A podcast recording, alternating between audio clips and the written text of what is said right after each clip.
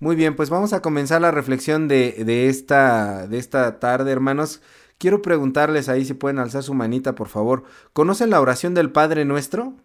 ¿Quién sí la conoce? A ver, por favor, alce su mano. ¿Quién conoce la oración del Padre Nuestro? Una, dos personas, tres. Híjole, Vamos a tener que dar otra vez la clase. Ahí está, sí, más personas.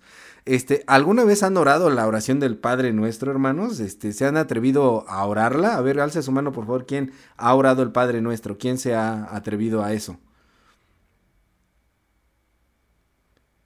Por ahí una, dos, tres manitas. ¿Se han dado cuenta de lo que están diciendo cuando oran esta oración? Porque dice muchas cosas que ya hemos analizado, como decía ahorita nuestra hermana, en los estudios, en los cultos de oración y en la predicación de hoy en la mañana también reflexionamos un poquito sobre lo que dice el Padre Nuestro, pero de entre todas las cosas que el Padre Nuestro dice, hay una frase en particular que a mí me da mucho miedo. Yo no sé a ustedes, si ustedes son tan valientes que se atreven a orar el Padre Nuestro así como así, como si fuera a hacer tortillas, ¿no? Bueno, no es tan fácil hacer tortillas tampoco, ¿verdad? Este, como dicen, como si fueran enchiladas, dicen comúnmente, ¿no? Este, pero a mí me da mucho miedo eh, porque me parece algo muy fuerte y creo que a veces no recapacitamos en esa, en esa cuestión. El Padre nuestro es Padre nuestro que estás en los cielos, santificado sea tu nombre, venga a nosotros tu reino, hágase tu voluntad así en la tierra como en el cielo. El pan nuestro de cada día, danoslo hoy y perdona nuestras ofensas o nuestras deudas, así como nosotros perdonamos a los que nos ofenden o a nuestros deudores. Perdónanos así como nosotros lo hacemos. ¿Alguna vez habían pensado en esa frase? Perdónanos así como nosotros lo hacemos. A veces nada más la rezamos así porque eh, toca rezar en la oración del Padre Nuestro, pero así como nosotros lo hacemos, así le estamos pidiendo a Dios que nos perdone híjole, no, yo no quiero que Dios me perdone así. Yo no sé cómo, cómo ustedes perdonen. Ustedes no saben cómo perdono yo. Pero soy terrible, hermanos. Entonces no sé, no sé cómo perdonas tú. No sé cómo perdonas tú en realidad, cómo perdonen ustedes. Pero nuestra naturaleza humana nos hace eh, eh, exigir a otros lo que nosotros no podemos dar. Queremos que los otros nos den lo mejor a nosotros y somos injustos. Queremos lo mejor para nosotros, pero somos incapaces de dar eso que nosotros estamos pidiendo. Por eso cuando decimos perdónanos así como nosotros lo hacemos, híjole, cuidado con lo que estamos hablando, hermanos, cuidado con lo que estamos diciendo, porque puede ser muy terrible lo que estamos diciendo. Podemos decirle a Dios, de veras, perdóname como yo lo hago. Sin embargo, el, Evangelio siempre nos enseña a, a vivir de una forma mutua. Si ustedes pueden recordar estas frases, ahorita yo no los puedo escuchar, pero si ustedes pueden completar estas frases, eh, verán cómo es que Dios nos enseña, Cristo nos enseña a vivir de una forma mutua. La palabra de Dios dice, ama a tu prójimo como a ti mismo. No hagas a otros lo que no quieras para ti. Sean santos como su Padre Celestial es santo. Perdonen como Dios los ha perdonado. Bueno, ese es de Colosenses 3:13. Pero lo que quiero decir con esto es que la Biblia, Cristo, el Evangelio siempre nos enseña a ser mutuos.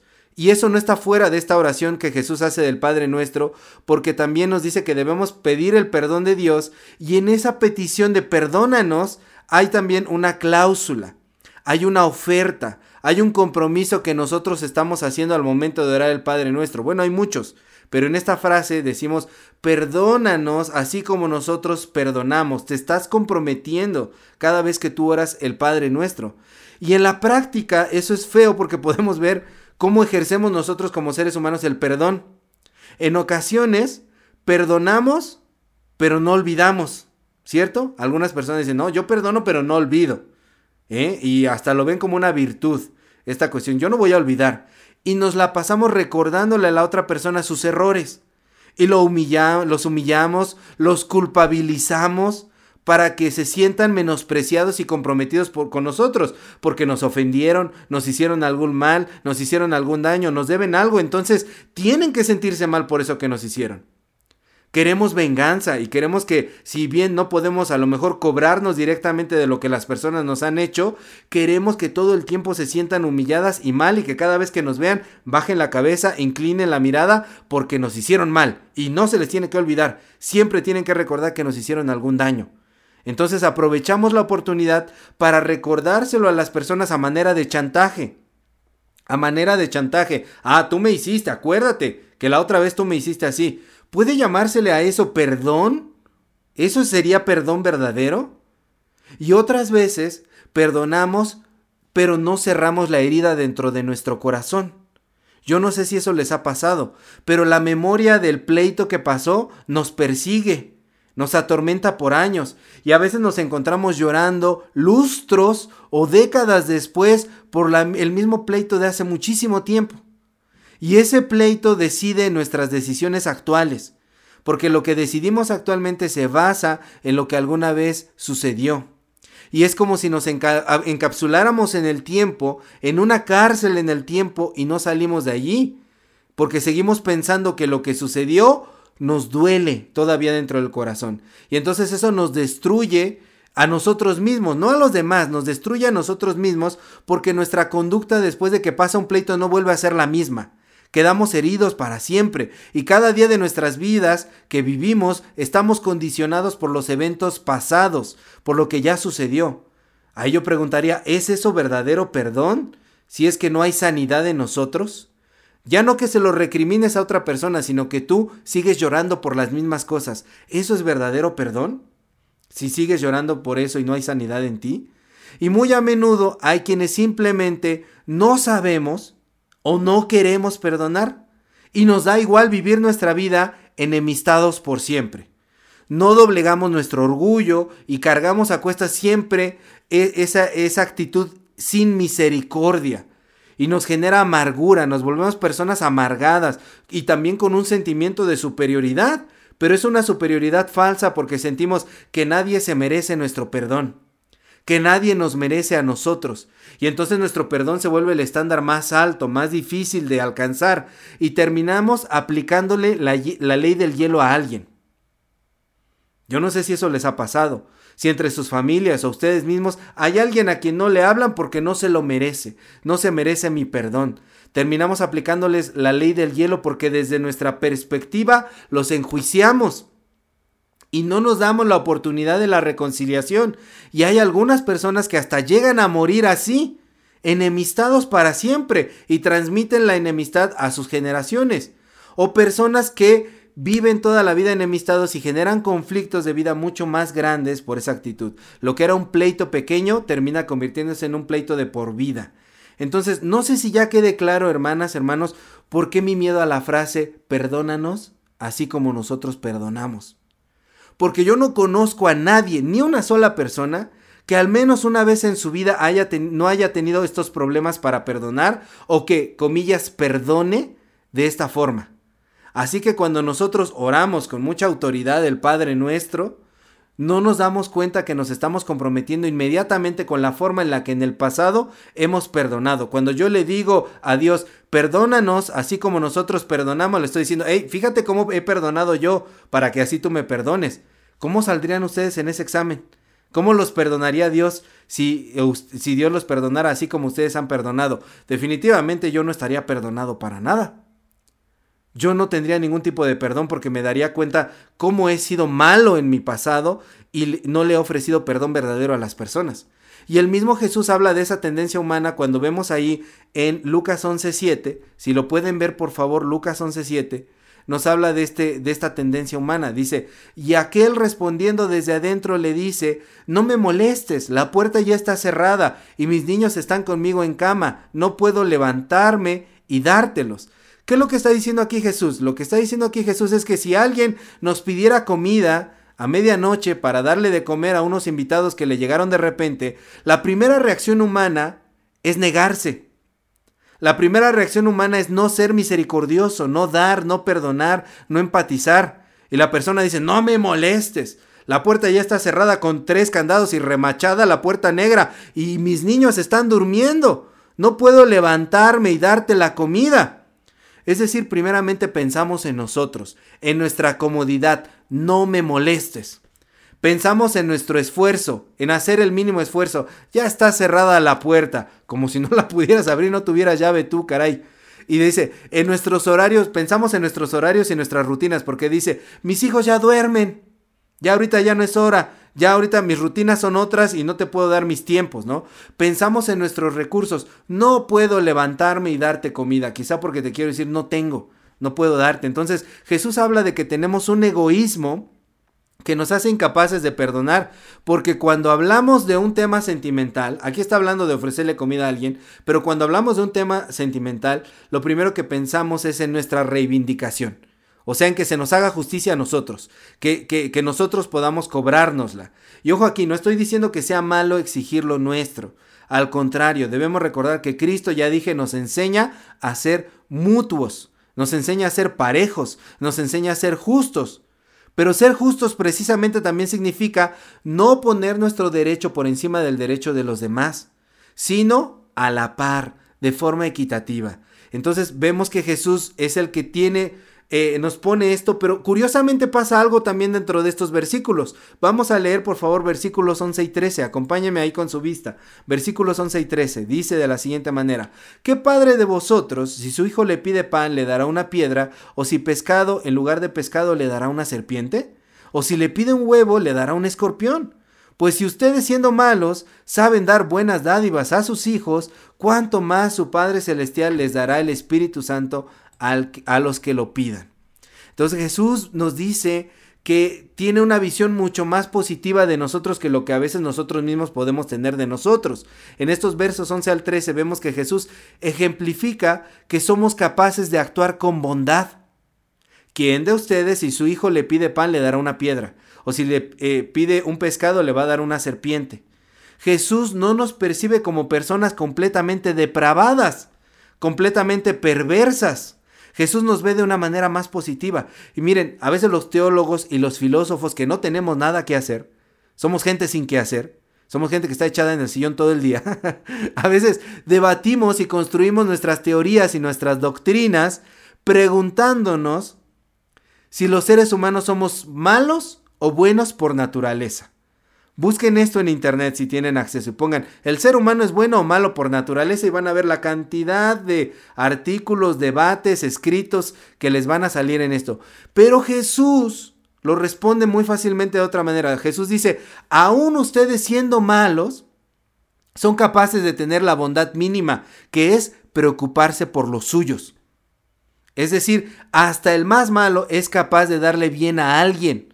Hasta el más malo es capaz de perdonar. Y por eso nos invita a orar de, esta manera.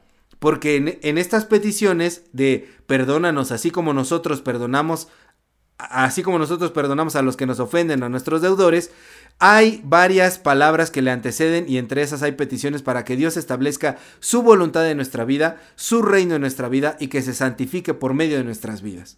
Entonces lo que podemos decir es, hermanos, yo no sé, hermana, hermano, yo no sé si tú estés ahorita peleado con alguien, liado con alguien. Si tienes algún pleito con un vecino o con un familiar o tienes un pleito contigo mismo. Yo desconozco si en estos momentos alguien te ofendió.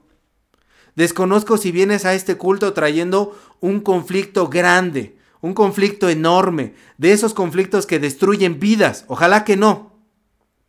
Pero si es tu caso, hermano, hermana, o si conoces a alguien así, al acercarnos hoy a Jesús para orar como Él, que es el tema del día de hoy, en, las dos predicaciones, tanto la de la mañana como la de ahorita, Cristo nos enseña a descubrir las siguientes cuatro cosas. Cosa número uno, primero, somos capaces de tener bondad así seamos las peores personas. Y yo te pregunto, ¿eres la peor persona del mundo? ¿Eres la peor persona del mundo? A lo mejor tienes muy baja autoestima y dices, sí, yo soy la peor persona del mundo, pero yo sé que no lo eres. Yo estoy convencido, yo creo que no eres la, la peor persona del mundo, porque todos somos iguales. Así que Dios te ha dado la capacidad a ti de actuar con misericordia. Número uno, Dios te dio la capacidad de actuar con misericordia. Número dos, necesitas implorar el perdón de Dios, no solo para las cosas en que hayas ofendido a Dios, porque a veces somos así. Soy yo y Dios, los demás no me importan. Los demás no importan para mí. Pero necesitas implorar el perdón de Dios para las cosas en las que has ofendido a tu prójimo. Ese es el número dos. Necesitas implorar el perdón de Dios para las cosas en las que has ofendido a tu prójimo. ¿Has herido a alguien? ¿Has ofendido a alguien en esta semana, en este mes, en este año? A lo mejor eres una persona que se porta muy bien y en los últimos 10 años no has ofendido a nadie, te felicito, tienes 10, pero seguramente alguna vez has ofendido a alguien. Necesitas, necesitas implorar el perdón de Dios para poder eh, eh, sanar en esas cosas en que has herido a alguien. Número tres, también necesitas pedir el perdón de Dios para las cosas en las que otros te han dañado a ti, en las que otros te han ofendido a ti. Por eso hay que implorar el, perdón de Dios para poder perdonar a esas personas, para poder perdonar esas cosas que nos han hecho. No sé cómo seas para perdonar, pero hay que pedir el perdón de Dios para poder perdonar a los que nos han ofendido. Porque, dicen los psicólogos, la falta de perdón es una cárcel. Pero cuando sales de esa cárcel, te das cuenta que el único que estaba encerrado en esa cárcel eras tú. Entonces, si tú no has perdonado, el único que está encerrado en la cárcel eres tú. Aunque el otro no te haya pedido perdón, aunque el otro no se haya acercado a pedirte perdón, necesitas perdonar. Pero es que no me lo ha dicho. ¿Quieres seguir en la cárcel? Quizá esa persona nunca te lo va a pedir. Quizá esa persona nunca te va a decir perdóname. Pero tú necesitas perdonar para salir de esa cárcel y vivir tu vida libre. Y número cuatro, necesitas enunciar esa ese, e, e, esas palabras, esa realidad del perdón, que recibes perdón y das perdón a manera de un compromiso. Por eso Jesús lo dice así. Tú también necesitas decirlo así. Perdóname así como yo perdono a otros. Cuando lo estás diciendo, estás diciendo un compromiso. A lo mejor no es una descripción del presente.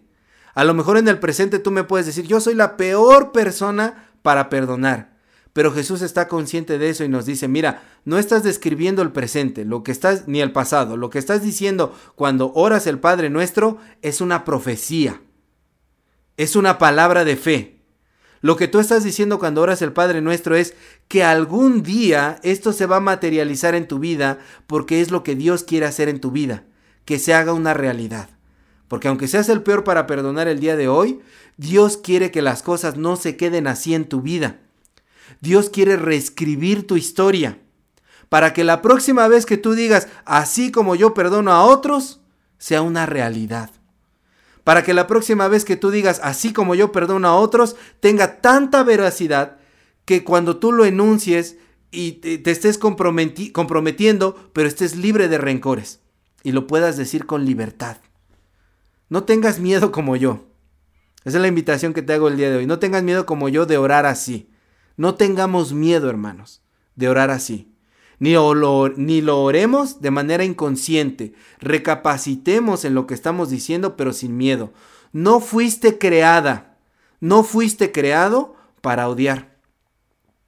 No fuiste creada, no fuiste creado para guardar suciedad dentro de ti. ¿Tú crees que cuando Dios nos creó en el principio dijo, ah, yo voy a crear a fulanita, sutanita, perenganita, ponle tu nombre, yo la voy a crear, yo lo voy a crear para que tenga harta suciedad dentro de él, dentro de ella, para que odie, sí, ¿cómo quiero que esta persona viva? Le voy a dar vida para que viva odiando, para que viva teniendo rencor, toda esa suciedad dentro de sí mismo, ¿no, verdad? Dios no, Dios no nos creó para eso. Fuimos creados Fuiste creada, fuiste creado para experimentar el amor de Dios. Dios te creó para que tú puedas experimentar el perdón. Dios te creó para que tú puedas otorgar perdón. Dios te creó para que puedas experimentar lo más maravilloso del mundo y puedas vivir una vida hermosa. Para eso fuiste creado. Entonces por eso Cristo nos invita hoy a comprometernos y decir, perdónanos así como nosotros perdonamos.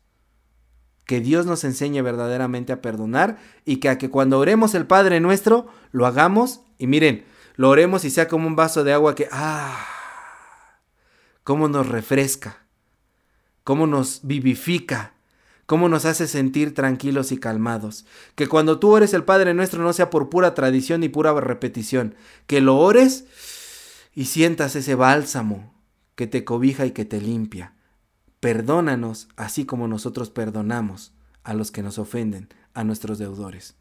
Que así podamos orar, hermanos. Amén. Vamos a ponernos de pie, hermanos, para terminar esta reflexión pidiéndole al Señor estas cosas. Vamos a orar. Dios de misericordia y de bondad, te doy gracias por la vida de mis hermanas y de mis hermanos que están hoy ahí en, la, en el templo, Señor, que están atendiendo a tu palabra y Señor, que ellos puedan perdonar, que podamos perdonar todos, así como tú nos has perdonado. Padre, enséñanos a orar.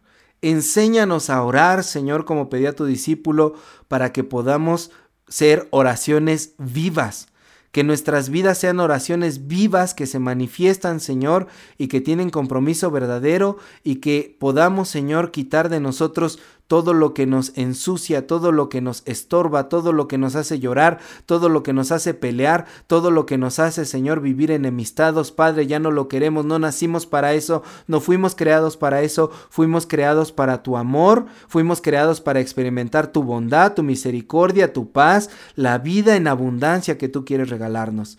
Hoy, Señor, enséñanos, te rogamos, a perdonar y que podamos decir la próxima vez así como nosotros y que sea una verdadera realidad y que sea una realidad que sane, que vivifique y que traiga, Señor, perdón verdadero hacia nuestras vidas. Te bendecimos, Señor, y te damos gracias en Cristo Jesús. Amén.